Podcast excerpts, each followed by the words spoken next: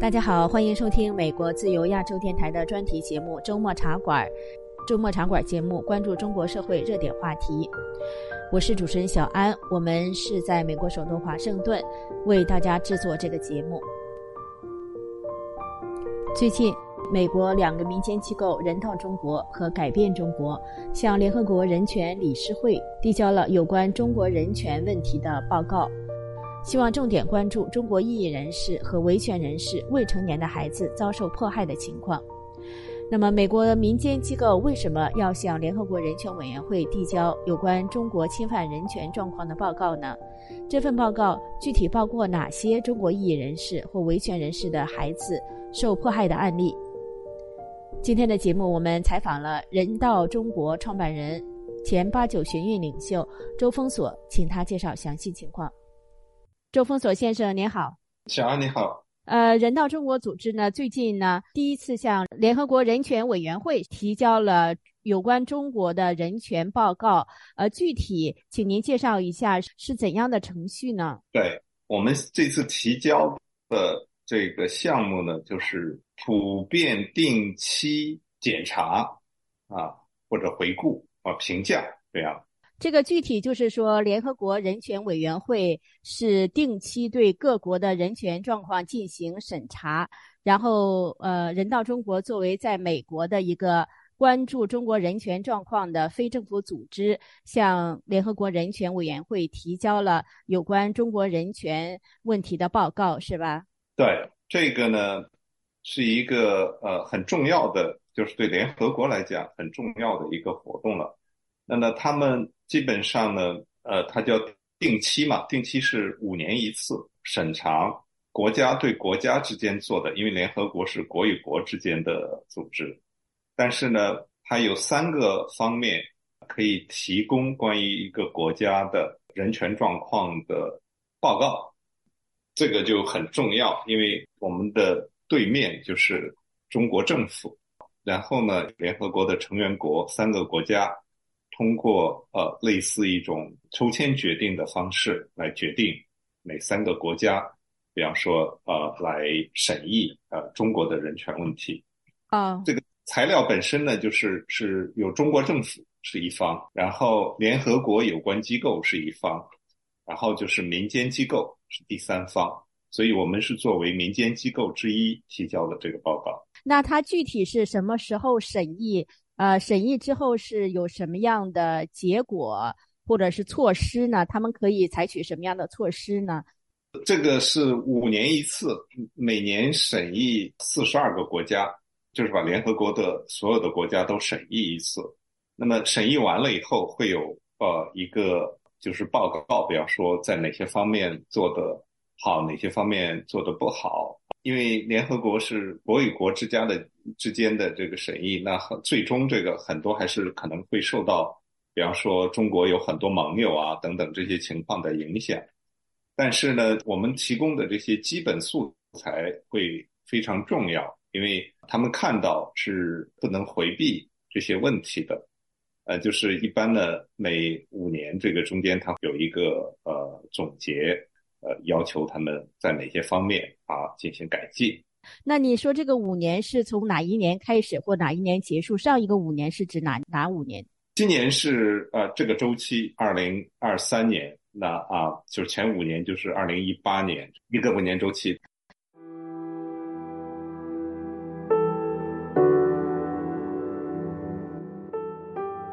周峰锁先生，那人道中国组织向联合国呃人权委员会啊，你们提交的这个有关中国的人权报告，是重点关注了中国异议人士和维权人士的孩子呃受迫害的情况，是吧？对，有很多的人权组织啊，这一次都提，都有自己的报告。因为中国政府也会有自己的报告，然后它会影响其他机构，所以人权机构的这个呃报告就很重要，独立民间的这种。那么今年呢，我们为什么这个做呢？就是说觉得这个问题在中国非常严重，但是呢以前没有被提过。中国独特的问题啊，往往就是说很多地方可能不一定知道。所以这一次呢，人道中国和改变中国联合提交的哈，主要是想强调这样一个问题，就是把孩子啊作为人质，甚至作为政治犯，对他们进行强制隔离，比方说不不准见父母，剥夺父母的这种实际探视的这种权利，监禁，甚至有暴力的迫害啊，这些其实我们都是非常了解了。你像我们。本人接触过的这些，包括我们一直帮助的这些，非常非常多了。那么，这种用国家的行为啊来迫害儿童，这是一个非常没有人道、没有人性的一种做法，特别需要国际社会关注的一个情况，就是中国这种采取株连的方式用来迫害。呃，异议人士啊，在中间就是把这些孩子当成政治犯，很多孩子受到的这种创伤，其实终身的创伤。这方面的案例现在呃，像您讲的比较多，在这个推特网上也有很多网友关注。其中之一就是现在关押在河南新乡看守所的何芳美，呃，她的这个案例是吧？何芳美据她自己介绍是她的孩子。是在打疫苗之后，因为打疫苗，呃，致残，呃，出现脊髓炎而导致致残。然后之后呢，他有两个女儿，还有一个儿子，现在都是不能和家人生活在一起，是吧？对，呃，那这里边呢，就是这两个女孩的情况尤为触目惊心了。就是在中国这种环境里边，弱者的权利是没有任何保障的。而政府就是把两个女孩哈那么小的孩子，呃，放在精神病院这样一个场所，没有任何可以负责任的监护人在旁边，这对他们的各个方面实际上是一种谋害，就是政府在啊有意识的害他们，所以这个情况呢，其实是非常令人揪心。到现在为止，就是他们。把这两个孩子就等于监禁在这个精神病院里边，非常令人痛心的。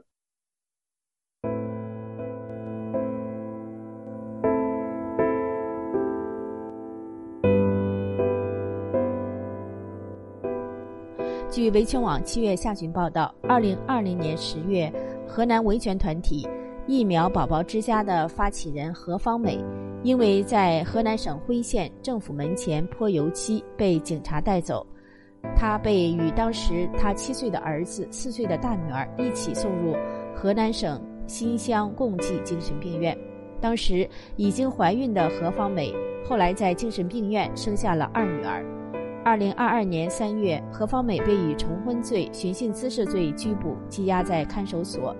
他的儿子因为到了学龄。被送到了村民家中寄养，他的两个女儿则一直滞留在精神病院，目前已经将近三年。维权网报道说，七月二十一号是何芳美的大女儿琪琪七岁的生日，琪琪的姑妈在视频中表示，为她买了生日礼物。下面是视频片段。今天是二零二三年七月二十一日，李琦生日。李琦，我给你买了蛋糕，给你买了生日蛋糕，看到没？祝李琦生日快乐。然后再给他买了芭比娃娃，他喜欢芭比娃娃，所以给他们两个都一人买了一个芭比娃娃。琪琪的姑妈得不到去精神病院探望琪琪的机会。二零二三年七月二十一日，李琦生日这天，想到把他接到我身边，他爸爸妈妈这样关起来，河南省新乡市辉县把他关到共济医院，让亲人见不到。我本想把他今天接到身边，陪他过个生日，但是我见不到人，希望老天睁眼吧，让他回到亲人身边吧，不要关在那里面了。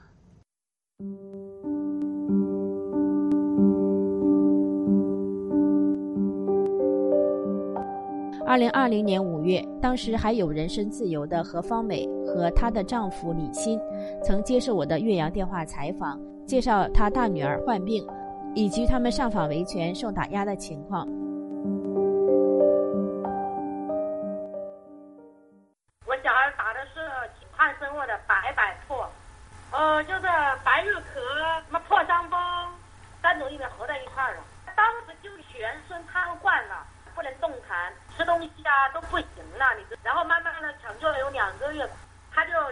了一知觉了。他度过这个危险期，仍然没有恢复我的最健康时候的模样，不能走路。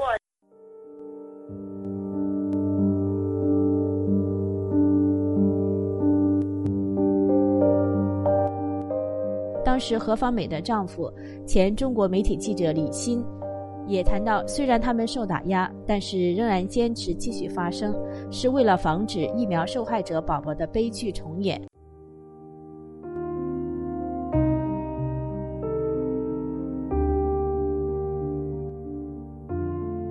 据微信网报道，二零二二年初，李欣被河南辉县市法院以重婚罪。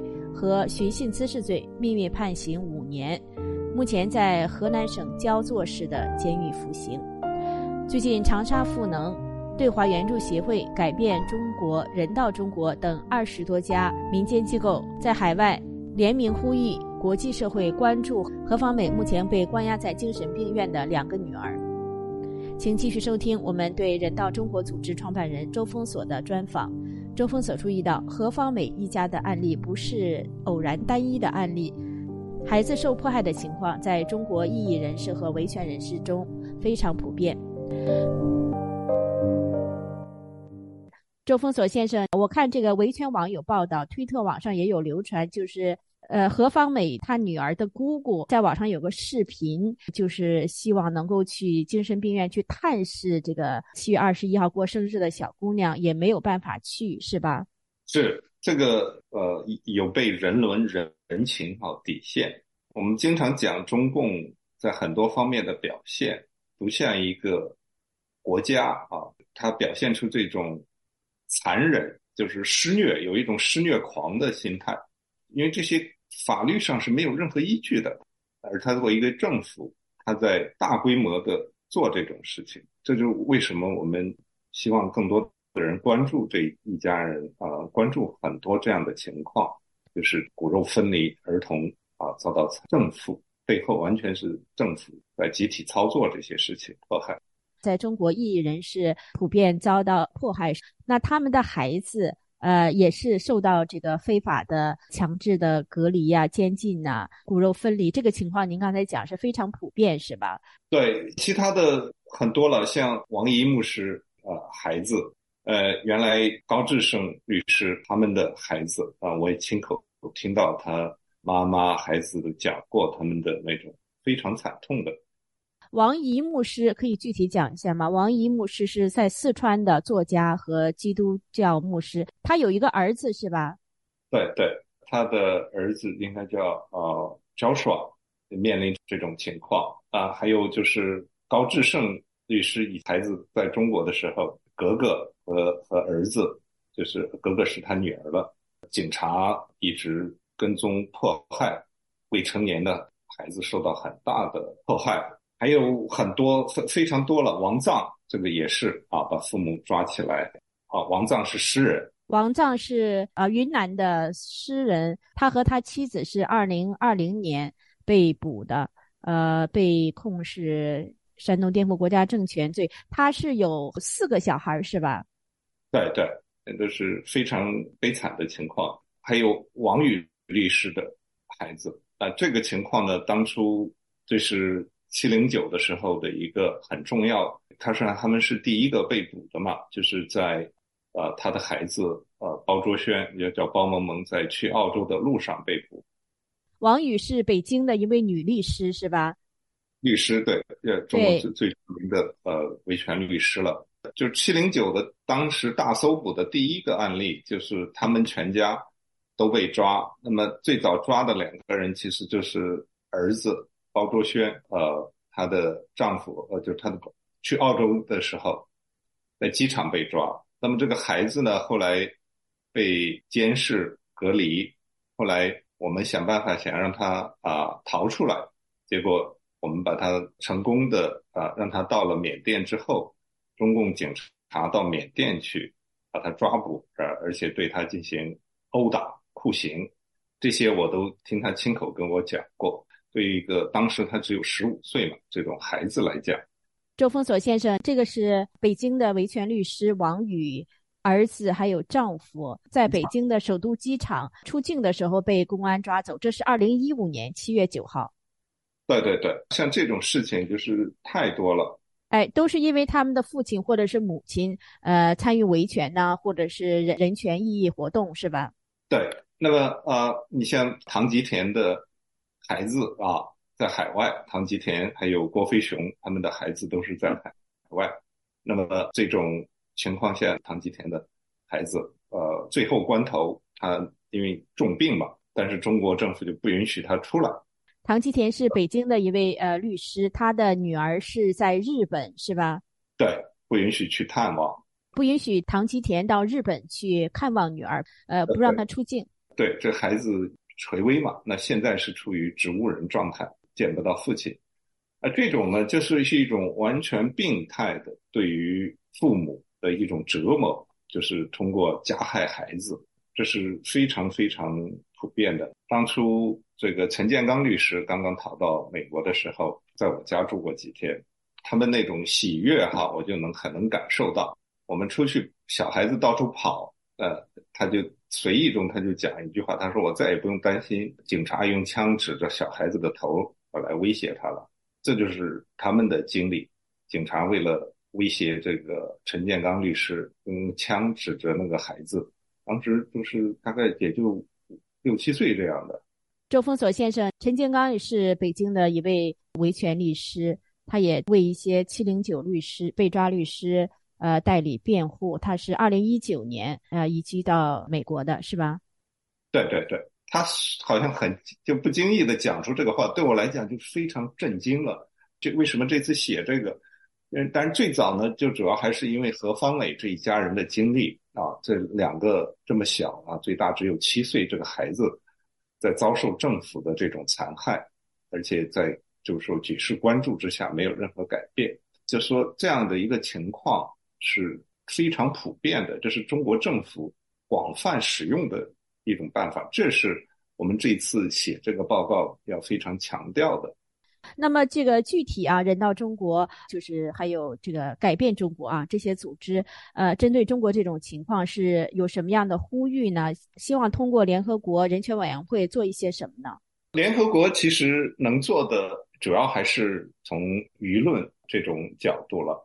那当然，中共呢在联合国做了很多很多的工作，在这个情况下呢，能做到最重要的就是说，希望他们不要。忽略我们所提出来的，就中国政府用残害儿童、以系统性的残害儿童，啊，作为一个惩罚政治犯啊、政治犯家庭的一种模式，这样的这种事情，希望被世人广泛知道。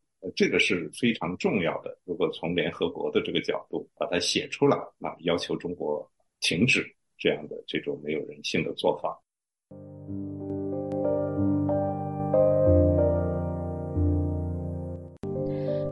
周峰所提到，现在旅居荷兰的中国异议人士林生亮的女儿，近日在深圳海关被警方禁止出境到香港旅游，是又一个中国异议人士的孩子遭受迫害的案例。我们也采访了现在荷兰的林生亮，来听听具体是怎么回事儿。呃，林生亮先生您好，你好。那首先呢，就是说你是在。二零二一年的八月，从中国的深圳到了荷兰，当时您也是带了一个女儿。您一共有几个小孩呢？我一共三个孩子。有几个在国外，几个在国内的？在国外只有我大女儿跟我在一起。所以，二零二一年你从中国到荷兰的时候带了一个大女儿，那在国内还有两个孩子。对具体啊，您先讲一介绍一下您自己吧。那您自己是在二零二一年离开中国之前，就是一遭到中国政府打压的一位维权人士。您是以前在深圳开商铺是吧？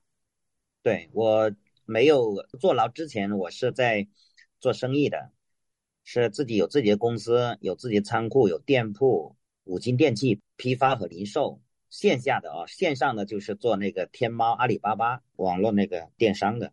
我们一般报道称呼您人权捍卫者或者是异议人士。那您具体做了哪些事情，导致在您出国之前啊，在中国就三次被捕呢？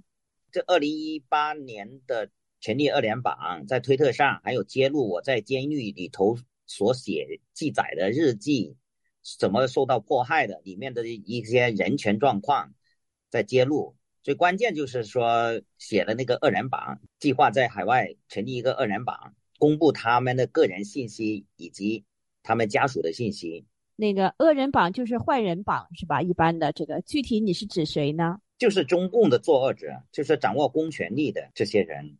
啊，这是你第二次坐牢是因为这个是吧？是都，所以我第一次出来大概刚刚好是一个月，我就第二次进去了。那么第二次进去的话，判刑判了两年。那个第三次是因为在那个朋友圈上面。微信的朋友圈上面发布了带有支持香港呃那个光复香港那个时代革命的那个水印，上传的说年初二我就被带到那个派出所去了，抓到派出所去拘留了十五天。这是二零二一年是吧？啊，对，二零二一年的二月份。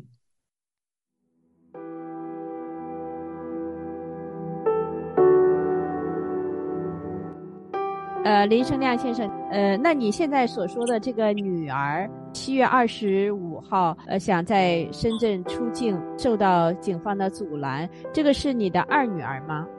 对对。那她具体情况是怎么样的呢？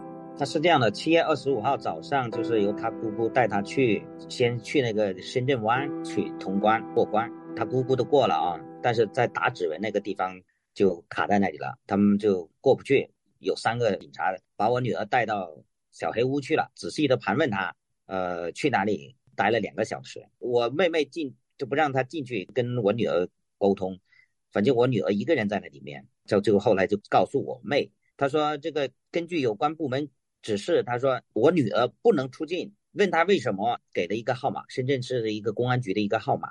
他说找这个王警官。后来我跟他说，你要不去有个叫石口港。石口港码头那边去，那么他就去了那里去通关。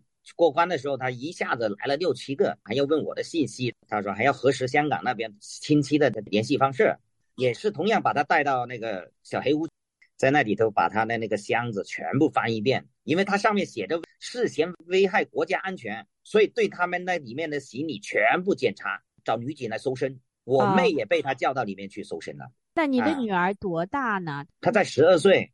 叫林林玉君，她是生活在深圳吗？对，深圳刚刚上完小学六年级。她是呃计划到香港去玩是吧？旅游是吧？对，对的。你是说他在深圳的另外一个出关口出关的时候，警察说那个上面写着危害国家安全是指什么？上头写？呃，那个石口港那个地方的时候，他就明确告诉，就信里上面显示你涉嫌危害国家安全。那他是怎么想的呢？后来他怎么样想的？他不理解啊！我那你说这么小，他跟他奶奶复述的就讲，他说那呃怎么这么多人来干什么呢？他说把我围住，把我的行李全部翻过来，呃还把我手机拿走，我又没做什么事。那你以前二零二一年以前在中国国内的时候，在深圳的时候三次坐牢，家人和孩子有受到影响吗？这个影响是非常深远的，甚至是影响了孩子的一辈子。我们在这中国做一个人权捍卫者，背后的艰辛是远远超乎外界的一种想象的。只有身为是人权捍卫者，才能够体会的。你众叛亲离，你包括自己的孩子，处处受到歧视。我这个二女儿，你现在看到她很开朗、很很阳光的时候，是因为我出来了。我在里面监监狱坐牢的时候，她很很敏感，就自卑，抬不起头。所以，我有有时候讲到这个，我非常心酸的这个，但是我们也不得不坚持，我们不希望那让他下一代又重复我们这个命运，我们必须在我们这一代要做出一些事情。啊，那这是他第一次要出境是吧？离开中国。对，我为什么也一直他们没办护照呢？也是因为我为什么就是带大女儿出来？因为只有大女儿才有护照。我也是处于闯关，我是从深圳坐了大概开车。长途跋涉到那个杭州机场坐飞机走的，在出行之前全部都是用用伪装避开那个自己家里的监控摄像头。好，这是二零二一年八月你离开中国时候的情况。当时离开中国的时候，大女儿是多大呢？十三岁啊。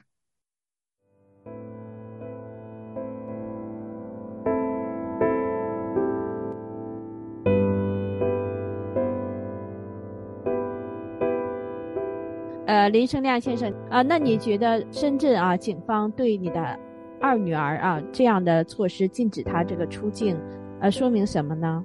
啊，这个肯定是违法的嘛！你不管你是什么，一个说十二岁的人会危及国家安全罪，你这个不是赤裸裸的在搞株连吗？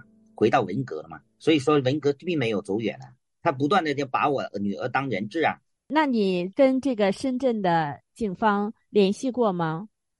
有，当时在第一站深圳湾那里不能过的时候，那么我。就让我妈打电话给那个经常上我们家里来的那个镇宝，现以前叫国宝，现在叫镇宝。打电话给他，他说他不知道这个事，他也帮不上忙。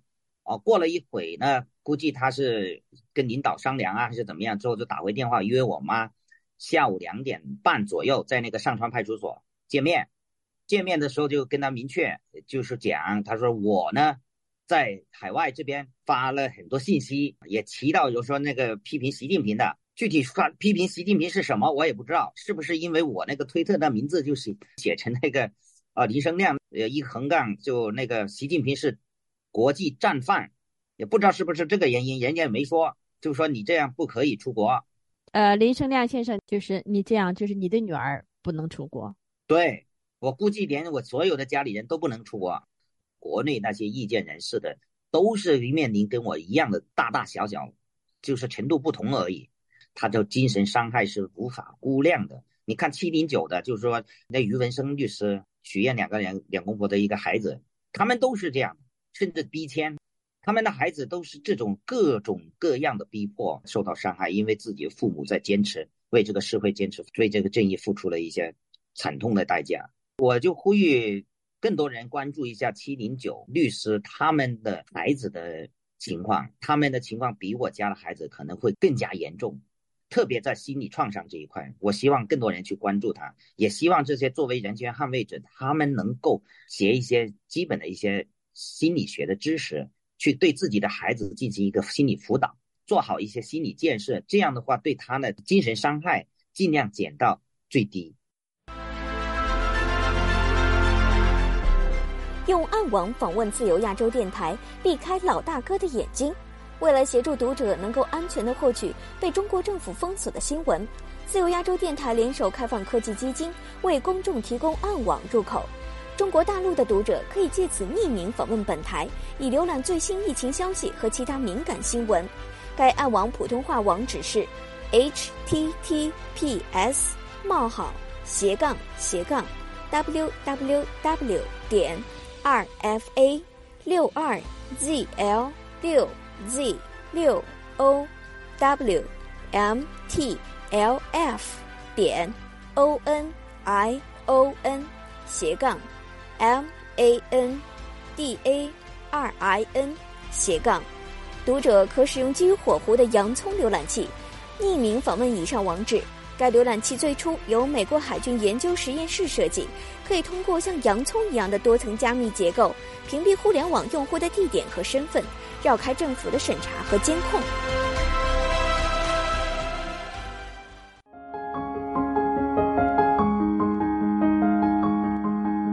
今天的节目里，我们请美国的人道中国组织。